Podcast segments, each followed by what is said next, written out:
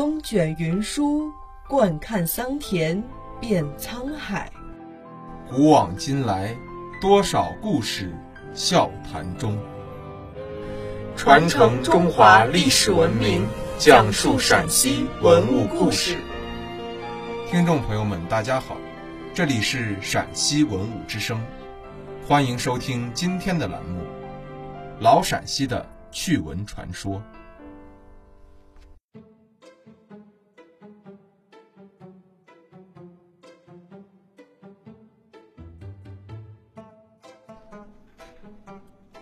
我们常称戏班为梨园，戏曲演员为梨园弟子。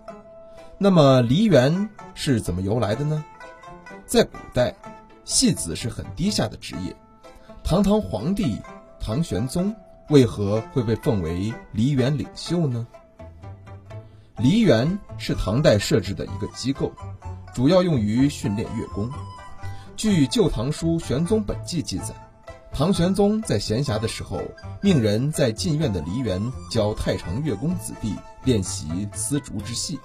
《新唐书·礼乐志》中说，唐玄宗懂音律，爱法曲，命人选三百人在梨园学习戏曲。有人唱错了，唐玄宗就会帮他改正。这些人就被称为皇帝梨园弟子。后来，梨园就成为了一个音乐机构。梨园究竟在长安的什么地方呢？一般认为它是长安的一个地名，位于长安的某处。对于具体地点有很多分歧。一是梨园就是指长安县西南香积寺附近的今黄梁乡梨园村，此村早年时称为梨园村。